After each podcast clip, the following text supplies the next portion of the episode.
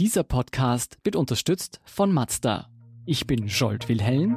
Ich bin Antonia Raut. Das ist Thema des Tages, der Nachrichtenpodcast vom Standard.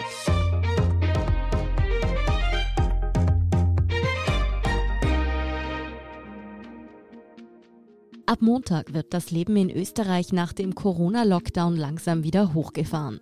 Die Regierung hat Lockerungsmaßnahmen angekündigt. Wie diese Lockerungen aussehen, ob es zu diesem Zeitpunkt überhaupt eine gute Idee ist, das Land wieder aufzusperren und mit welchen Aussagen Bundeskanzler Kurz die Bevölkerung zu spalten droht, erklären Karin Riss, Klaus Taschwer und Walter Müller vom Standard. Antonia, bevor wir auf die strittigen Punkte zu sprechen kommen, du hast dir angesehen, wie die Lockerungsmaßnahmen nun zumindest teilweise wieder aufgehoben werden. Was sind denn die wichtigsten Eckpunkte? Genau, ab 7. Dezember, also kommenden Montag, werden einige Maßnahmen aufgehoben bzw. entschärft. Zum Beispiel darf der Handel wieder aufsperren, allerdings mit einigen Einschränkungen. Man muss, wie wir es eh schon gewöhnt sind, in den Geschäften einen Mund-Nasenschutz tragen. Außerdem darf sich nur ein Kunde pro 10 Quadratmeter Geschäftsfläche im Geschäft aufhalten. Was sich außerdem ändert, sind die Einreisebedingungen nach Österreich. Wer aus einem Risikogebiet kommt, der muss erst einmal für zehn Tage in Quarantäne. Und eine Änderung, die vor allem Eltern und natürlich die Kinder betrifft. Die Kindergärten und die Schulen dürfen wieder aufsperren, zumindest bis auf die Oberstufen. Mhm. Und jetzt frage ich sicher auch nicht ganz uneigennützig, wie sieht es denn mit dem Bereich der Freizeit aus? Dürfen Sportstätten und Kultureinrichtungen auch wieder geöffnet werden?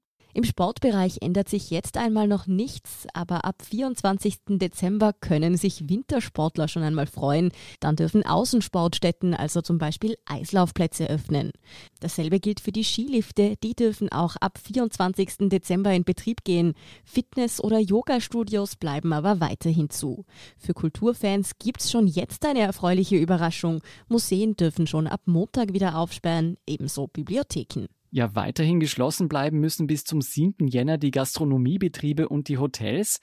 Damit wird auch der Umsatzersatz verlängert. Die Corona-Hilfe wird sich aber nicht wie bisher auf bis zu 80 Prozent, sondern auf 50 Prozent belaufen. Grundlage ist weiterhin der gleiche Zeitraum des Vorjahres. Das trifft allerdings nicht nur die Branche selbst, auch viele Händler beschweren sich, dass ihnen ohne Touristen und Gastronomen ein Großteil des Umsatzes entgehen wird.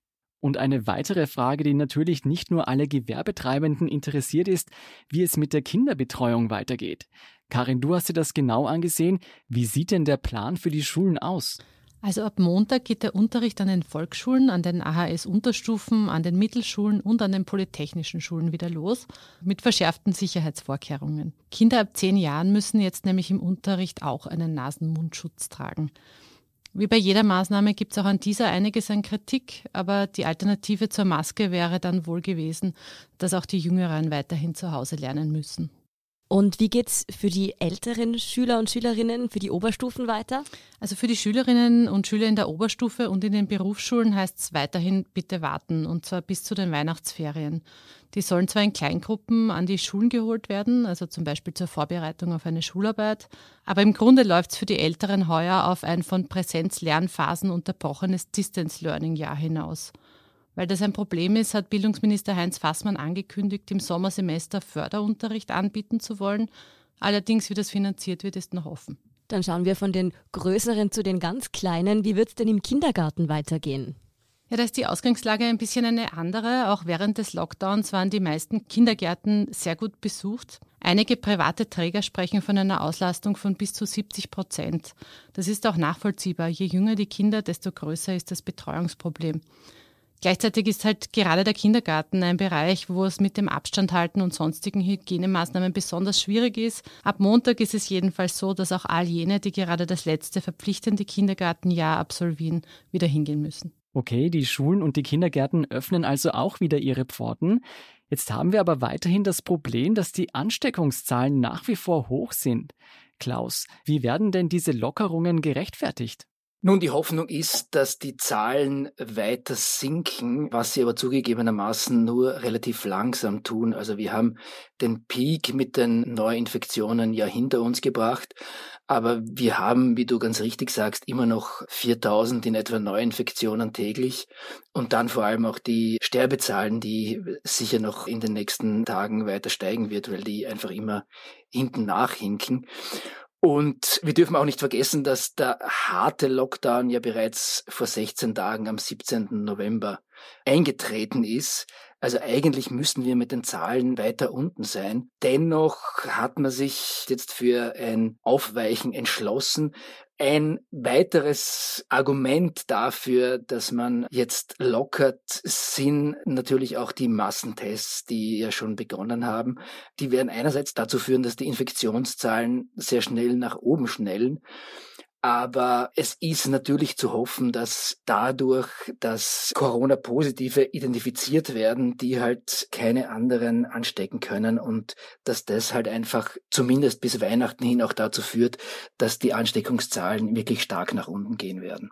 Was sagen denn die Experten und Virologen dazu? Ist es sinnvoll, jetzt zu öffnen oder ist es doch zu früh? Ja, das kommt wie immer darauf an, wen man fragt.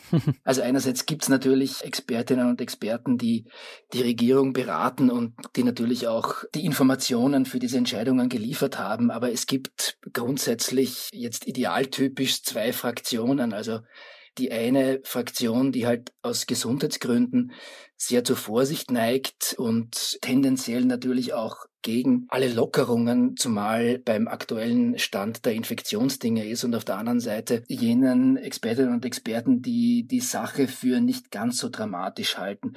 Ich fürchte, es gibt für beide Seiten gute Argumente. Die Gesundheitsargumente sind natürlich auf der Seite jener, die vorsichtig sind und tendenziell eher dagegen wären.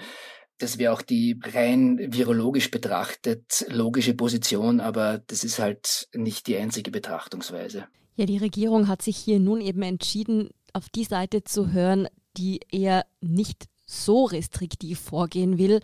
Hat man hier womöglich wirtschaftliche Interessen vor die gesundheitlichen Bedenken geschoben? Grundsätzlich ist es natürlich immer eine Frage der Verhältnismäßigkeit und der Schaden-Nutzen-Abwägung. Und ich glaube, man muss sich auch die Lockerungen im Detail anschauen. Also ich glaube, was sehr wichtig und vernünftig war, auch wenn dieses Thema natürlich ganz heiß diskutiert wird, ist die Schulöffnung. Da gibt es zwar immer noch Diskussionen unter Expertinnen und Experten, wie jetzt die Schulen zum Infektionsgeschehen beitragen, aber die WHO und viele andere Organisationen und Experten sind sich einig, dass man wirklich alles daran setzen sollte, die Schulen nach Möglichkeit zu öffnen. Hier in Österreich jetzt auch mit den entsprechenden Vorsichtsmaßnahmen, was prompt wieder zu neuen Diskussionen geführt hat. Was die Schulen anbetrifft, denke ich, gibt's eher eher einen Konsens als alles andere, sprich Handel. Und äh, ja, da geht es natürlich um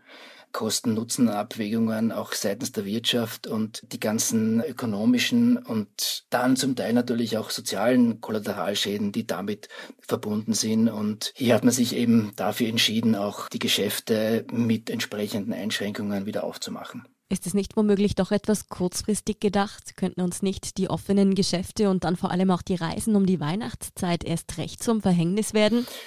Ja, also das ist wirklich nicht ganz auszuschließen. Also ich denke, was wir noch abwarten müssen, sind einfach die Ergebnisse auch dieser Massentests.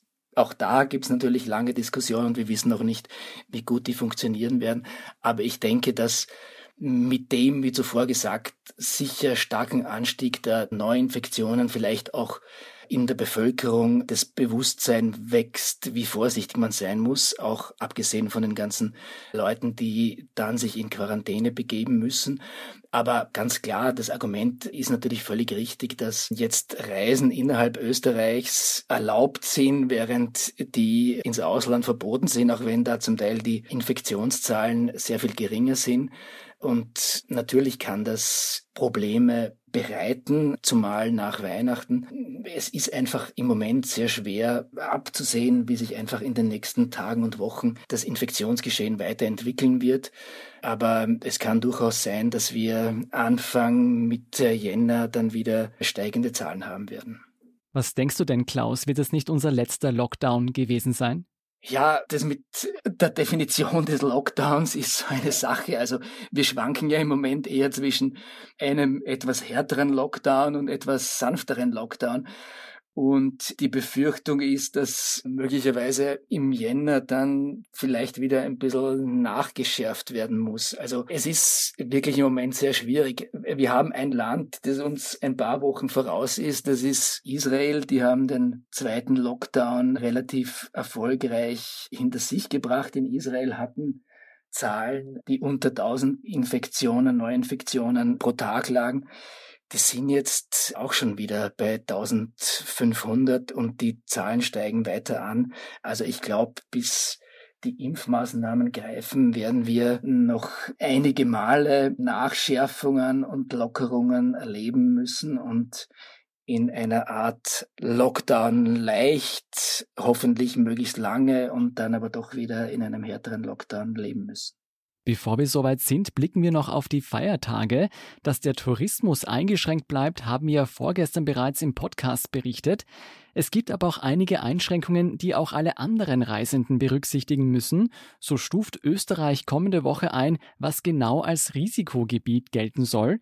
Danach muss dann jeder, der aus einem dieser Risikogebiete nach Österreich einreist, für zehn Tage in Quarantäne. Nach fünf Tagen besteht aber die Möglichkeit, sich aus dieser Quarantäne sozusagen freizutesten. Das geht aber nur mit einem negativen PCR-Test. Ein Antigentest, wie es ihn um 20 Euro in manchen Apotheken gibt, reicht leider nicht. Ja, so soll verhindert werden, dass Reisende das Coronavirus verbreiten. Kanzler Kurz sorgte dazu mit seiner gestrigen Aussage für viel Kritik, wonach die zweite Welle vor allem aus dem Ausland eingeschleppt worden sei. Er strich dabei Reiserückkehrer aus dem Balkan speziell heraus. Wieso sorgt diese Aussage für so viel Aufruhr und was ist dran? Sind zugespitzt formuliert wirklich die Migranten schuld? Bundeskanzler Kurz argumentiert die neuen Einreisebeschränkungen, also zum Beispiel zehn Tage Quarantäne, eben mit diesen Erfahrungen des Sommers. Und damals seien, so drückte es aus, durch Reiserückkehrer und insbesondere halt auch durch Menschen, die in den Herkunftsländern den Sommer verbracht haben, Ansteckungen wieder ins Land hereingeschleppt worden. Und in der ZIP 2 am Mittwoch hat kurz noch einmal bekräftigt, wir wissen, dass ein Drittel dieser Neuinfektionen im Sommer uns aus dem Ausland eingeschleppt worden sind. Und wir fragten dazu auch den Mathematiker und Statistiker Erich Neuwirth und der kann mit den Zahlenangaben des Kanzlers nichts anfangen, der kann sich darauf eigentlich keinen Reim machen. Er sagt, ich weiß nicht, woher der Kanzler diese Zahlen haben könnte. Es gibt keine mir bekannten Zahlen, die etwas zur Migration oder Nationalität aussagen würden. Und Erhellendes kann man aber aus den Statistiken der Agentur für Gesundheit und Ernährungssicherheit herauslesen. Demnach betraf das von Kurz erwähnte Drittel an Infektionen, die vom Ausland eingeschleppt worden seien. Genau diese zwei Sommerwochen vom 10. bis 23. August, also die Zeit der Reisewarnung. Und hier lag der Anteil der Corona-Fälle, die dem Westbalkan, wie es die AGES nennt, zuzuordnen waren, auf 29 bzw. 34 Prozent. Aber, und darauf weist die AGES auf eine Standardnachfrage nachdrücklich hin, die Angaben sind rein geografisch zu sehen. Sie beschreiben die Region, wo sich die Personen infiziert haben. Und Kroatien fällt in dieser Darstellung übrigens auch unter den Begriff Westbalkan. Und diese Darstellung bezieht sich also nicht auf die Nationalität der infizierten Personen. Darauf weist die AGES explizit hin. Also konkret, es handelt sich um eine Mehrheit von österreichischen Urlaubern, die nach der Reisewarnung der Bundesregierung dann nach Österreich zurückgekehrt sind oder zurückkehren mussten. Es ist jedenfalls nur ein Teil davon, von diesem Drittel, den der Kurz meint. Und das wären jetzt, wenn man diese beiden Wochen zusammenzählt, wären das vielleicht rund 14 oder 15 Prozent, die sich auf diese Gruppe beziehen, die Kurz meint. Also kein Drittel, sondern 15 Prozent.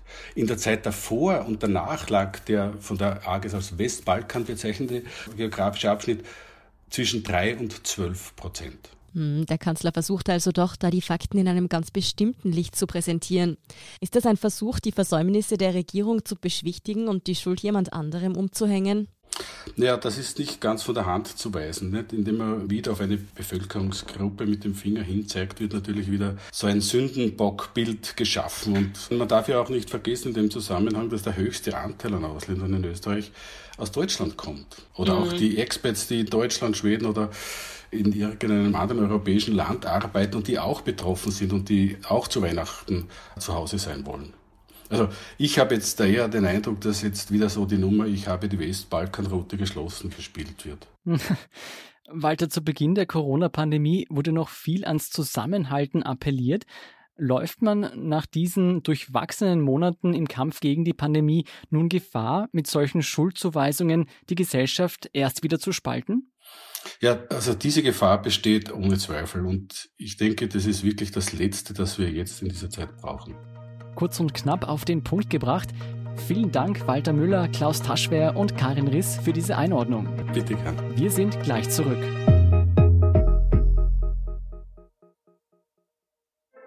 Als wir den Mazda MX30 entwickelt haben, hatten wir dafür auch ein Thema des Tages.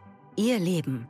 Denn egal wie lang, kurz, stressig oder spontan Ihr Alltag auch ist, der neue Mazda MX30 bleibt an Ihrer Seite. Mit einer Reichweite, die Sie von der Vollzeit in die Freizeit bringt. Und Elektroenergie, die Sie antreibt.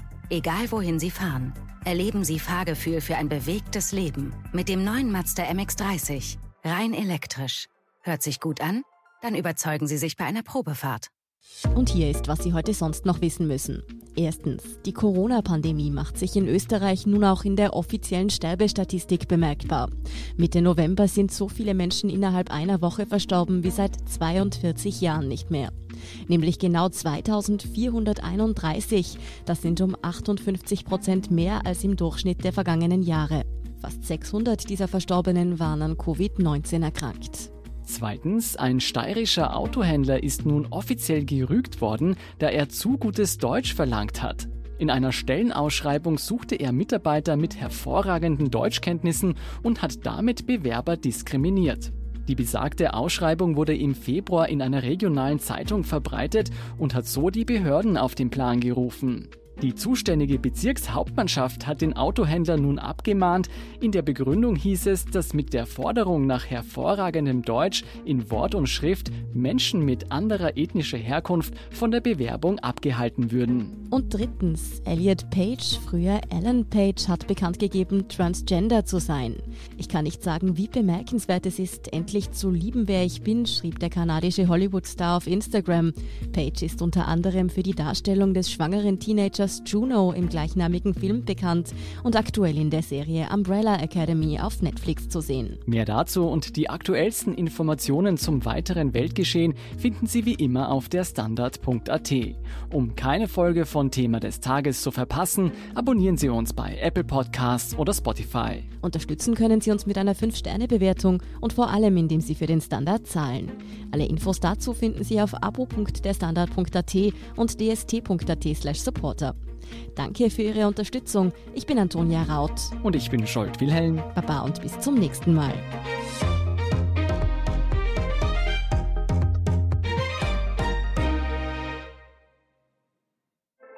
Als wir den Mazda MX30 entwickelt haben, hatten wir dafür auch ein Thema des Tages. Ihr Leben. Denn egal wie lang, kurz, stressig oder spontan Ihr Alltag auch ist, der neue Mazda MX30 bleibt an Ihrer Seite. Mit einer Reichweite, die Sie von der Vollzeit in die Freizeit bringt. Und Elektroenergie, die Sie antreibt. Egal wohin Sie fahren. Erleben Sie Fahrgefühl für ein bewegtes Leben. Mit dem neuen Mazda MX30. Rein elektrisch. Hört sich gut an? Dann überzeugen Sie sich bei einer Probefahrt.